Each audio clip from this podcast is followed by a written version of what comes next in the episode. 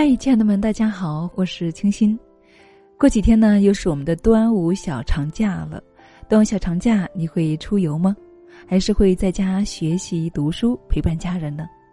那以前呢，我们经常听说要走出去见世面，读书也是见世面。那么，关于见世面，你是怎么理解的呢？出去旅行是见世面吗？读书是见世面吗？那么这一切又是不是绝对的呢？今天啊，我们就一起来通过周佐罗这篇文章，共同分享和探讨一下什么是见过世面。一起来聆听。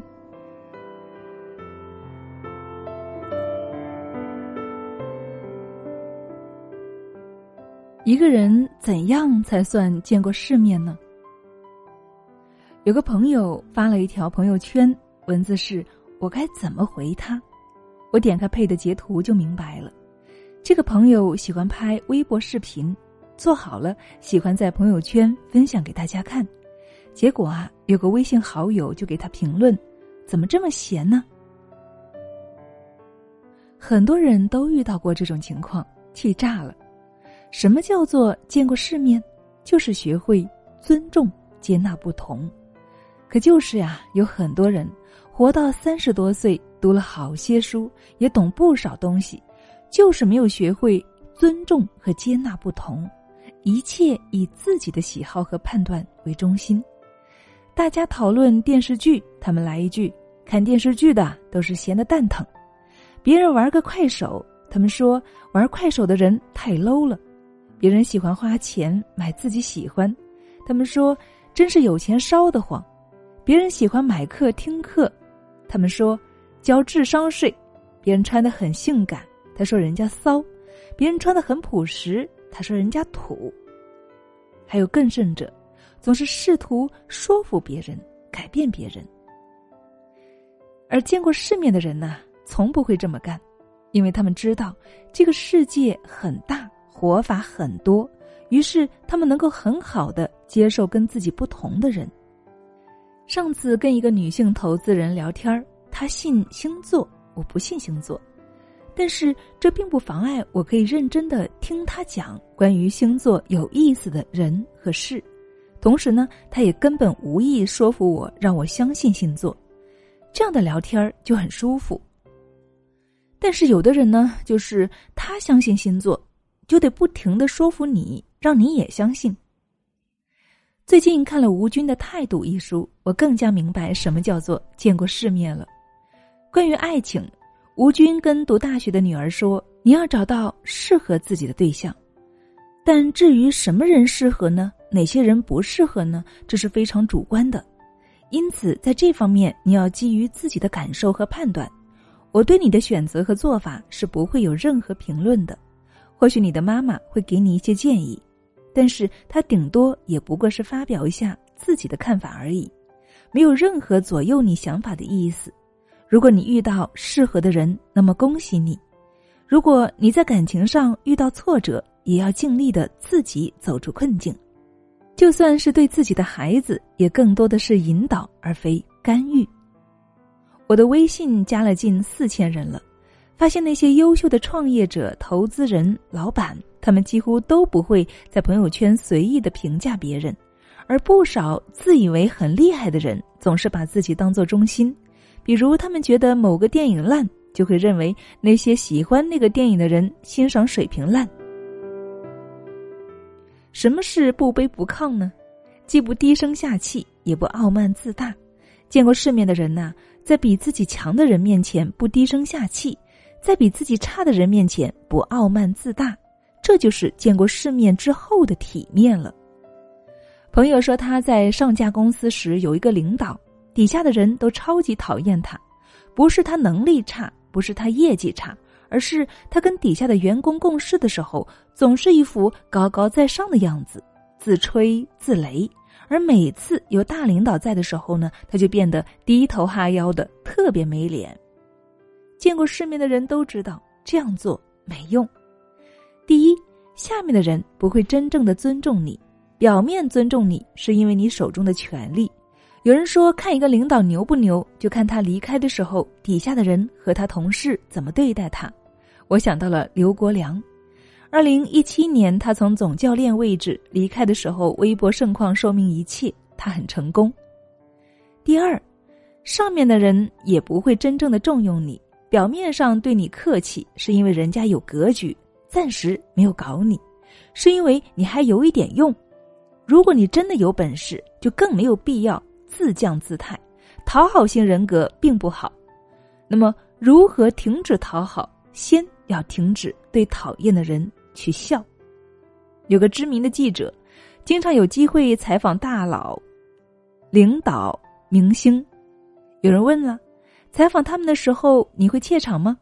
他回答：“我从不怯场，因为我觉得人都是生而平等的呀。我不会因为一个人是民工或者是一个总理，我就对他们有不同的态度。作为一个传媒人，对待他们的好奇心以及态度都应该是平等的。”一样的。什么是从容淡定呢？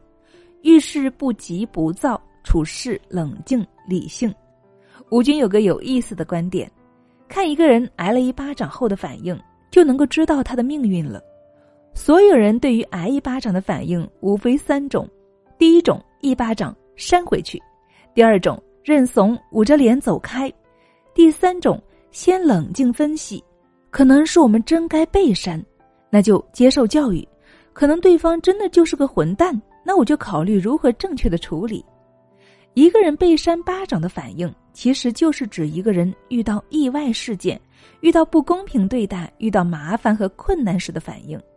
习惯扇回去的人，一辈子经常扇别人巴掌，最后可能遇到一个拳击冠军，被一巴掌给扇死了。遇到不公平、被别人欺负了，只会认命的人。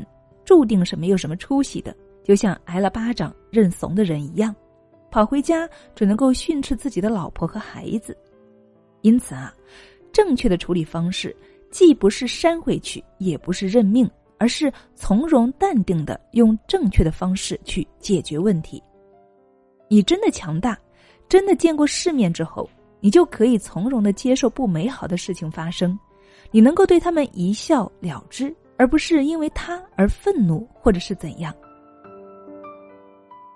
真正见过世面，是见天地、见众生，而后看见自己，而后接纳自己的人。什么是接纳自己呢？不依赖别人的肯定而肯定自己。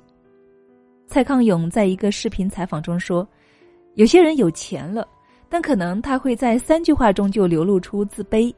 有的人说话是这样的。”他不会说“我刚刚飞到了印度去工作”，他会说“我刚搭了私人飞机飞到了印度去工作”。他得让别人知道他有私人飞机这件事情，所以他一讲这句话的时候啊，你就知道他不放心你瞧不起他，他得让你确定他很了不起这件事情。看到这段话，我就想起朋友圈的一些人了，这些人特别喜欢在朋友圈里面晒。买了包要晒，买了车要晒，去吃个大餐也要晒，周末去逛街要晒坐标，出个国要一天晒三回坐标。如果不晒呢，那就等于白买了、白吃了，或者是白出去了。不仅这些要晒啊，还要晒自己见了某某大佬，晒自己被某某大会邀请了，晒自己跟那个行业大咖吃过饭，晒自己有某某牛人的微信，等等。如果你第一次认识他们，他们自我介绍的时候啊，喜欢罗列一大堆自己曾经取得过的成绩，而那些成绩呢，你跟他们熟了之后就知道有多水了。殊不知，一个人越炫耀什么，说明啊他越缺什么。为什么很多有钱人反而不爱买奢侈品呢？因为人家不需要用那些东西来证明自己。为什么很多有钱人买很多奢侈品，但是从来不晒呢？因为那是人家的日常，很多人喜欢在朋友圈晒自己看的书，真有学问的人呐，还一般真的不晒。你晒是因为你偶尔看书很兴奋，人家天天看书，人家不觉得有啥可晒的。什么是做自己呢？有个人问连月说：“我把户口从东北农村迁入深圳，可悲的是啊，身边大部分人都反对这个圈子，太可怕。连月反问了一句：“你发了财也不会分给他们，为什么要他们的支持呢？”前段时间也有星友问我类似的问题，我回复说：“我已经是个成人了，做什么和不做什么不用让别人牵着鼻子走，也不用大家都认可，别人是不会对你的人生负责的。”他们只会负责指指点点。你有自己的梦想，那么你就自己去实现。你能够实现，那是你自己的本事。你要是实现不了，也不要期望别人能够同情你，因为你的梦想跟别人一点关系都没有，别人也没有义务来支持你的梦想，不是吗？我现在对自己比较满意的一点就是，我活开了，精神上比较自足。我做事情，如果我自己认定了，就不需要别人的支持和肯定，也不在意别人的评价和议论了。但是曾经我不是这样的，我从小在农村长大，说出来你可能不信。我人生的前十八年没有去过城市，我第一次去我们市里的时候，连公交车都不会坐，是一个绝对没有见过世面的大土鳖。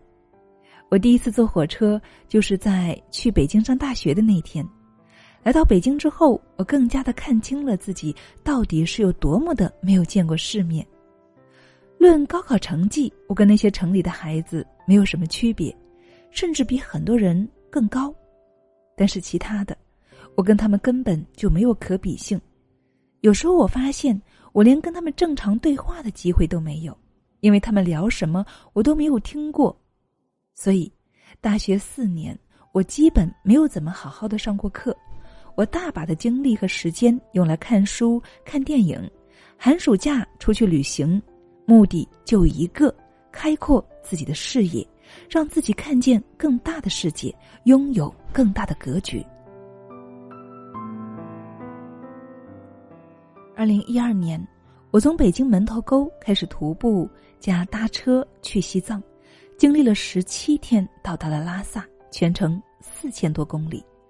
这是我人生的第一次旅行，我第一次真切的感受到这个世界是如此之大，这个世界原来有那么多不一样的人和我们有着不一样的生活方式。这对于我来说有很大的冲击，这跟在书上和电影上看完全不是一回事儿。另外，我这一路上很多时候就是在公路边招手免费搭顺风车，我坐过农民的驴车，坐过拉煤的货车，坐过富二代自驾游的车，坐过格尔木旅游局领导的车，所以我这一路上算是把各种阶层的人都接触了一遍。而在这样的旅途中，大家聊天是心里不受防线的，大家卸下防备，聊自己的幸福。痛苦，聊自己的家庭和人生。那时候我就看透了一个东西：你觉得再不堪的人，他也有属于他自己的幸福；你觉得再光鲜亮丽的人，他也有很多难言的痛苦。所以啊，谁也不用瞧不上谁，谁也不用去羡慕谁。人这一辈子没有绝对的成功与幸福，也没有绝对的失败与不幸。更没有绝对的好人与坏人，但求活得自在真实，活得有血有肉。如果有机会创造一些价值留下，那是最好的。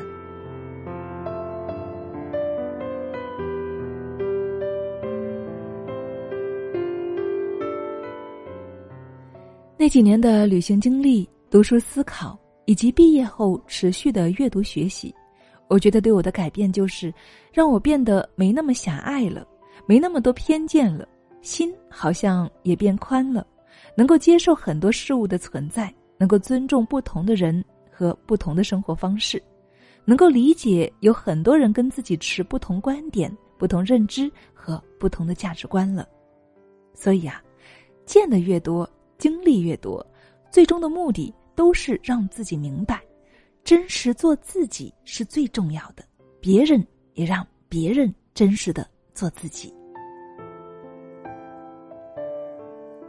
我们要永远的提醒自己：见过世界，读过书，不等于见过世面。怎样才算见过世面呢？去旅行、去读书、去见人、去经历事情，这样都有助于我们见世面。但是我也一直提醒自己，这些都不直接等于见过世面。同样是出去旅行，有的人是为了释放工作的压力，有的人呢是为了逃避当下生活的一些坎儿，有的人是因为失恋了，有的人出去是为了发朋友圈各种打卡，有的人呢是为了拍抖音，有的人出去是为了约会，这些目的啊。都合理，没有高下之分。我说这个呢，是想说不要把旅行说的那么高大上，不要过分的夸大旅行对见世面的作用。相反啊，每次出去旅行，倒真的可以见识到很多不体面。因为人出去了，在陌生环境中，很容易把自己暴露出来。我大学时接触过一些旅行达人，他们去过很多地方，但我不觉得他们算是见过世面。因为他们喜欢说，那些每天朝九晚五的人活得真没劲，每天就知道赚钱这一类的话。他们走过那么多地方了，却没有读懂生活不止一种，到最后反而只赞美自己这一种生活了。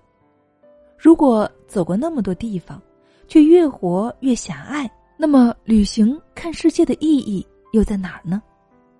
同样，有些学历不低，读书不少。但一开口就充满着傲慢与偏见，让人讨厌。你能够说他们见过世面吗？同样的，刚来北京上大学后，我觉得同学家里都特别有钱，就会觉得有钱人，他们有机会能够体验很多我们没体验过的，经历过很多我们没有办法经历的，一定都是见过世面的吧。但是慢慢的，我也发现了，有钱。也不完全等于见过世面。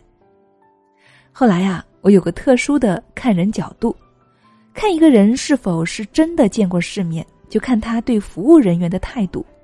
见过世面的人呐，会跟餐厅服务员、服装店员、小区保安、广场保洁等服务人员说谢谢，说麻烦了，会真诚的微笑以待。说这些啊，不是反对旅行、反对读书、反对追求财富，其实这些反而是很好的帮助我们见世面的工具。是的，他们是工具，这才是我说这些的目的。工具是手段，但是太多人呢，把手段当结果，拿到了工具就以为拿到了结果。见过世面，不仅仅是去了多少个国家，走过了多少城市，路过了多少风景；不仅仅是上了什么学，读了什么书；不仅仅是品尝了多少美食，也不仅仅拥有多少昂贵的物品。更重要的是，见过之后能够保持一颗开放的心态，并且愿意对所见所闻深入思考。学会了尊重和平等，做到了真实和真诚，得到了从容和开阔，这才是真正的见过世面。